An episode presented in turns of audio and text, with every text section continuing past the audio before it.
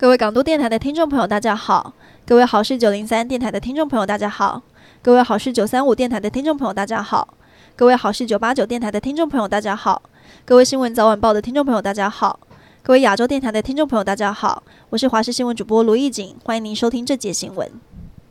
新竹市长高虹安被控涉嫌在担任立委时诈领助理费，今天北检侦结，他和四名助理依照贪污罪起诉。北检查出他们涉嫌低薪高报、福报加班费，但差额高虹安要求得回缴公积金，挪为他用，涉嫌不法。北检重话批评高虹安公私不分，贪图小利，每个月七万的业务费用分毫没花，反倒压榨助理福报。高虹安则反批，检察官一开始就认定要起诉，还违反侦查不公开。更质疑助理非人头，确实有加班，后续愿意捐出，哪里有错？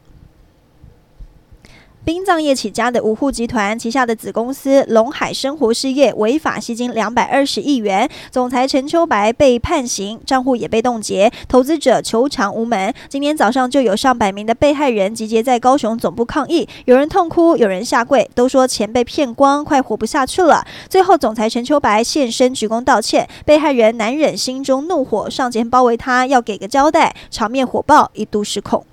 台中外埔发生严重火烧车意外，驾驶葬身火窟。火势熄灭后，消防人员又在后座发现另一具焦尸。警方调查，驾驶是住在神冈十九岁的张姓男子，后座的焦尸是住在潭子的十九岁王姓女友人。两人疑似是情侣，当天去游乐园玩，看完电影后要去大甲聚餐，不知为何自撞电杆丧命。民进党立委赖品妤最近因为大力炮轰国民党总统参选人侯友谊的核能政策，因此也被蓝营翻出他的父亲赖静林其实就是云豹能源公司董事长，而他旗下二十家公司有八成的政治现金捐给民进党籍人士，质疑赖品妤的反核立场是捍卫家族财路。对此，云豹和赖品妤都声明表示，赖静林持有的股权不到总数百分之一，怎么能说是家族企业？调阅赖品妤过去的执行记录。质询最多的也是动漫跟细纸线，几乎完全没有能源相关记录。台北拥有百年历史的古迹慈诚宫，今天凌晨被陌生男子破坏。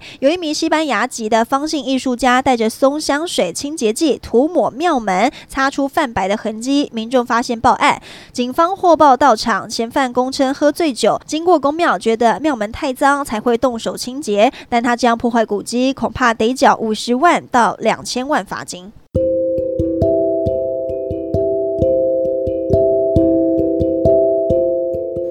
以上就这一节新闻，感谢你的收听，我们再会。